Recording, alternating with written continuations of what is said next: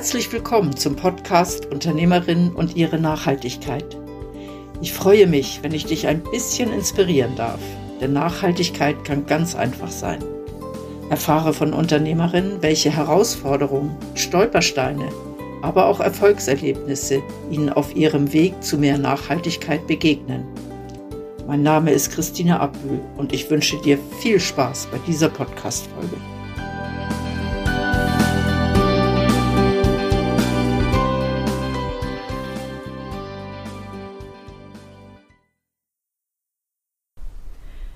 Für die heutige Podcast-Folge bin ich zu einer Unternehmerin unterwegs, auf deren Webseite steht, die Möglichkeit, etwas mit den eigenen Händen zu realisieren, in das sich ein anderer Mensch verlieben kann. Das hört sich doch spannend an, oder? Bleib unbedingt dran.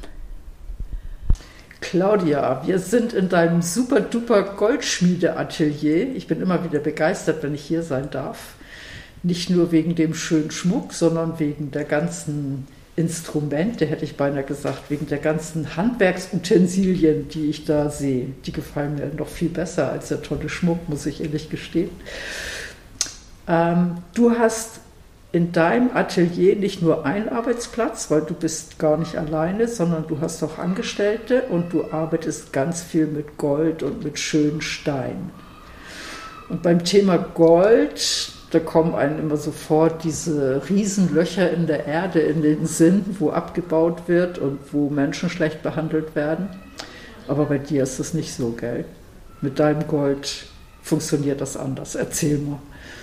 Ja, also ich habe das Glück und die Gelegenheit, dass wir ähm, Gold ähm, beziehen können, das ähm, rezykliert worden ist. Also das heisst Ökogold, das ist ein Label, das das ausweist. Das ist Gold, das ähm, zurückgewonnen wird in der Scheideanstalt, sagen wir dem. Also es ist Gold von Schmuck, das die Leute nicht mehr wollen, sei das aus Erbschaft oder ähm, geschenkt bekommen oder irgendwie sonst daheim ähm, anfällt oder wo abgelegte Schmuckstücke, die man nicht mehr gerne trägt, dann kann man die zu uns bringen und wir das wie ankaufen. Das heisst, ähm, wir tun dann, ähm, das äh, in die Scheideanstalt schicken und das wird dann auftrennt nach dem Legierungsmetall. Das ist meistens Silber, ähm, Kupfer und Gold und dann wird das neu legiert und wir können eigentlich unseren ganzen Bedarf, den wir brauchen, um zu unseren Schmuckstücken machen, können wir mit dem Ökogold abdecken. Das finde ich eine super Sache, weil auf diese Art und Weise musst du gar nicht Gold von zweifelhafter Herkunft neu benutzen, sondern ja, das alte Gold kann natürlich auch von zweifelhafter Herkunft sein, mhm. aber es ist jetzt im Umlauf und es bleibt dadurch auch im Umlauf. Ist eigentlich ja. wie eine Kreislaufwirtschaft, oder? Das ist genau so und wir können wirklich unseren, unseren Bedarf 100% so decken und ähm, es ist immer wieder interessant und ähm, für uns auch immer wieder äh, eine gute Erfahrung, dass wir das den Leuten so können sagen weil ähm, wir haben auch immer wieder Leute, die fragen, wie, was hätte ihr für Gold und dann sind sie ganz erleichtert, dass eben das Öko-Gold ist und das ist ein äh, eigenständiges ähm, Label, wo tut, ähm, eben das Gold äh, so deklarieren, dass das äh, rezykliert ist. Ja, das finde ich eine wunderbare Sache. Ähm, du arbeitest ja aber nicht nur mit Gold, sondern auch mit anderen Metallen. Gibt es das bei, bei Silber auch oder bei ich weiß nicht, womit du sonst noch arbeitest. Also beim Silber ist es das Gleiche und beim Platin ist es auch so und Palladium, also alle die Edelmetalle sind so rezykliert und wieder aufbereitet. Ah, okay. Und wie ist das mit Stein?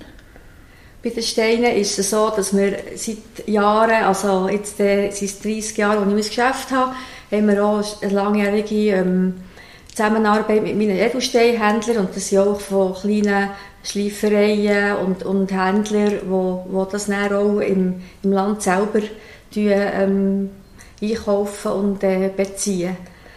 Manchmal kann man es nicht alles 100% zurückverfolgen, aber wir sind immer wieder darauf bedacht, dass man eben im Schmuck, wo man so ankaufen, wo man eben nicht mehr will von Kunden, dass man Steine ausfassen wenn es Steine drin hat, zum Beispiel kürzlich gerade einen schönen Aquamarin bei einer Kundin und den haben wir dann wieder neu facettieren, geschliffen, in die Form gebracht und den kann man dann im gemologischen Labor einschätzen und den kann man dann wieder eigentlich so als neuen Stein wieder so verwenden. Also auch dort ist wieder eigentlich das hundertprozentige Wiederverwenden gewährleistet. Mhm. Das heißt, der Kreislauf ist noch nicht ganz so doll geschlossen wie bei den Metallen, aber du arbeitest sehr viel mit alten Steinen oder mit Schmuckstücken, die dir Menschen bringen, wo du dann was Neues draus machst, oder? Ja, also die Steine muss man schon meistens wieder nachschleifen, weil die sind verkratzt vom Brauchen. Sagen wir jetzt, ein Stein, der in einem Ring drin war, kann blind werden, also total abgenutzt und verkratzt. Dann muss man den einfach wieder schleifen und das ist frappant, wie das dann wieder schön aussieht. Und diese Schleifen, das machst aber nicht du, sondern das sind dann welche, die auf sowas spezialisiert sind, oder? Ja, das ist Edelsteinschleifer, die das machen, ja. Gibt es solche in der Schweiz? Ja, das gibt's, ja, zum Glück. und gibt es viele davon oder sind das nur ganz wenige? Ja, das sind ganz wenige und von diesen wenigen sind einfach auch nur ein paar wenige, die auch ganz exakt die Steine schleifen, weil ein Stein muss sehr exakt geschliffen sein, dass man die Schönheit vom Stein hervorholen kann, dass er dann eben die Reflexionen und das Innere vom Stein kann zeigen kann. Ah, okay. Mhm. Interessant, das wusste ich gar nicht. Ähm, die ganzen Werkzeuge, die du hier hast, das ist ja, also es sind ja, ich weiß doch auch nicht, hunderte von kleinen Dingen, die man in sowas wie eine Bohrmaschine einspannt. Ähm, sind die nur für das Goldschmieden extra oder sind das so Werkzeuge, die andere auch benutzen? Also es sind zum Beispiel Fräser, sehr viele Fräser und ähm, Bohrer, die der Zahnarzt auch braucht und Schleifrädchen, also da, oder zum Beispiel auch Podologinnen und, und die, ähm, ähm, oder auch medizinische, ähm, ähm, ich weiß jetzt auch nicht, äh, Kosmetik oder so braucht auch so ähnliche ähm, Rädchen, aber es ist grundsätzlich schon so, dass es ähm, Goldschmiedenwerkzeuge und Werkzeughersteller gibt und wir das dann so können beziehen Ja, und achtest du bei solchen Werkzeugen auch auf Nachhaltigkeitsaspekte? Oder äh, musst du die so wenig beziehen, dass du sagst, das lohnt sich gar nicht da, sich groß auf die Suche zu machen? Also es ist am Anfang, als ich mich selbstständig gemacht habe, habe ich ähm, ganz fest mein Augenmerk auf alte Werkzeuge gehabt, weil die alte, der alte Werkzeugstall viel besser ist als heute. Und da habe ich auf Flohmärkten und ähm, in Inserat, wo Werkstattauflösungen waren, habe ich sehr viel ähm, Werkzeug kaufen. Also Hämmer ist ein gutes Beispiel oder Zangen. Da ist einfach der Werkzeugstall viel besser und es liegt einfach auch viel besser in der Hand. Also man hat so das Gefühl, eine Zange, die schon gebraucht ist worden, das weiss schon, wie man, wie man muss biegen Und auch ähm, so einen alten Mikrometer habe ich vom Flohmarkt gekauft für 5 Franken und habe den total auseinandergenommen und den wieder ähm, ähm, einsatzfähig gemacht. Und da habe ich schon sehr viel altes Werkzeug, das ich so ähm, eigentlich übernommen habe. Mhm. Das ist eigentlich ähm, ein grosser Vorteil, weil es einfach ähm, ja, weil, äh, die Qualität ist besser. Natürlich bei den Maschinen, sagen wir jetzt beim Mikromotor, wo ähm, mit äh, elektrisch gehen, oder die Lampen, die sind natürlich neu, weil das ist äh, schon so, das tut sich auch veralten, so wie ein Auto, das dann nicht mehr mal und dann kann man den Ersatzteil nicht mehr besorgen, dann ist das so eine, ein Teil jetzt von der Werkstatt, der neu ist. Ah, okay, das heißt, da wo das Alte eigentlich dir die Vorteile bringt, ist auf jeden Fall das Alte da und da, wo aber das Alte dann Nachteile bringen würde, wird es irgendwann aussortiert, wenn es sein Lebensende erreicht hat. Ja, wie ein Föhn, der einfach mal kaputt geht, äh, ja. kann man ihn nicht mehr flicken und das ist bei den, mit den Mikromotoren auch so. Ja. Du bist ja auch privat sehr, sehr nachhaltig unterwegs, das weiß ich, und du tust auch in deinem Atelier wirklich ganz stark auf Nachhaltigkeit achten. Nicht nur mit, mit dem Schmuck selber und mit den Werkzeugen, sondern eigentlich mit allem, oder? Wenn du jetzt, wenn jetzt eine Unternehmerin zu dir kommen würde und sagen würde, ah, ich habe da mein Geschäft und ich möchte auch ein bisschen nachhaltiger werden, was würdest du ihr raten, wo sie anfangen könnte? Hm, das ist noch schwierig. Also, sicher mal beim, beim Putzmittel ist sicher etwas. Und ähm, das kommt natürlich ganz darauf an, was für ein für, ein, für einen Betrieb, dass das jetzt wäre. Oder sagen wir jetzt jemand, der ähm, rein Büroarbeit ist, das wüsste jetzt zu wenig, aber eigentlich so mit ähm, ja, einfach auch äh, ja, ich weiß jetzt auch nicht, so mit, also mit normalen Verbrauchsmaterialien, oder? Ja, ja, mit normalen Verbrauchsmaterialien Jetzt bei uns im Betrieb ist vor allem eben das Putzmittel etwas, auch, wo, wo ich, wo ich darauf Wert lege. Oder äh, mit, dem, mit dem Abfall, der ab, äh, angefällt, das fällt auch mit dem Zusammenwischen vom Boden an. Klar hat es dort einfach auch Goldgehalt drin, wo wir sowieso alles rezyklieren und schauen, dass es wieder zurückgeführt wird. Und äh, ja, eigentlich so. Ähm, also das heißt, wenn ihr arbeitet, dann fällt auch von den wertvollen Edelmetallen irgendwas auf den Boden und mhm. wenn ihr dann den Boden aufnehmt, dann schaut ihr, dass ihr das auch wieder zurückgewinnt und nicht einfach, dass das im Müll landet. Ist ja, ja eigentlich noch logisch. Also beim Abfluss, beim Bründli haben wir unten so einen so eine, ähm, Behälter, wo, wo das, äh, die Schlammsachen ähm, ab ausfällt, also was dann am, am Boden sinkt, das tun wir alle Wochen leeren und auch der, der Boden vom Bodenwischenden oder vom Staubsauger, der Sack, das wird alles dann auch rezykliert. Ah, okay. Und dort ist immer relativ viel, also ja, durch das Jahr durch schon einige Gramm Gold, die da drin sind. Das läppert sich mit der Zeit einfach ja. zusammen, oder? Mhm. Ja. Wie tust du das eigentlich mit deinen Mitarbeitenden machen? Tust du da großen Wert drauf legen, dass die auch von vornherein nachhaltig sind oder lernen die das so mehr bei dir, wenn sie es noch nicht sind?